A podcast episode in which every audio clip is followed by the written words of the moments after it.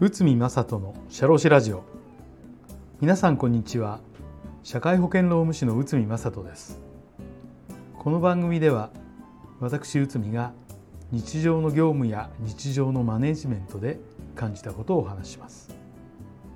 はい、えー、今回は飲み会後の事故は労災かこちらを解説いたします。どんな会社でも労災が起こる可能性はあります。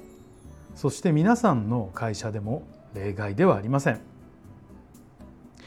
労災というのは労災か労災でないか。まあいわゆる労災というのは労働に関する災害ということになりますけどこの労災か労災でないかの違いは病気や怪我の原因が業務に関係あるかないかということになっております。業務が原因であれば労災となり関係なければ、まあ、健康保険などを使って治療を行うことになります。労災はあくまでも業務に関連するものとなっていて通勤途中の怪我などについても支給されることとなっています。だから帰宅途中に同僚と映画館映画を見に行ったりその後怪我をした場合は労災に該当しなくなりますつまり同僚と一杯赤ちょうちんに行ってその後に怪我した場合も労災にならないということはもうこれは明らかですよね。しかし飲み会の出席が業務命令でその後に怪我をした場合などは労災の対象となるのでしょうか？これに関する最高裁の考えがあります具体具体的な裁判としては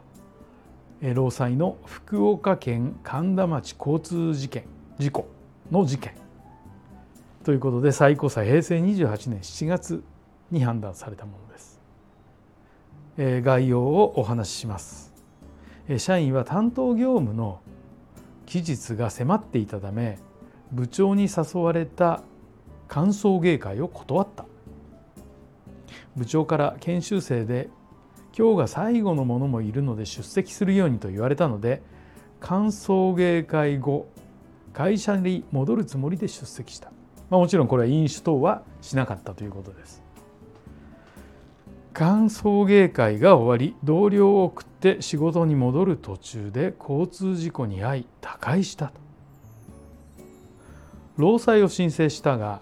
労働局から労災に該当しないと判断され死亡した社員の妻は裁判所に訴えた。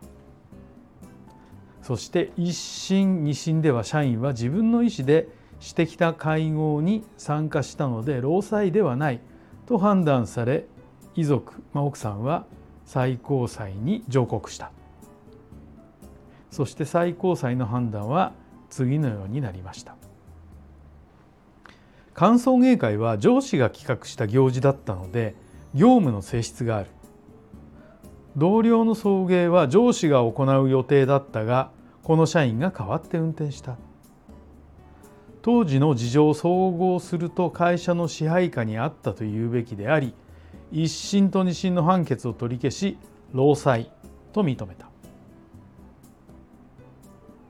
このように今回の裁判でも歓送迎会も業務と認めその後の行動も業務中として労災の適用を認めたのです。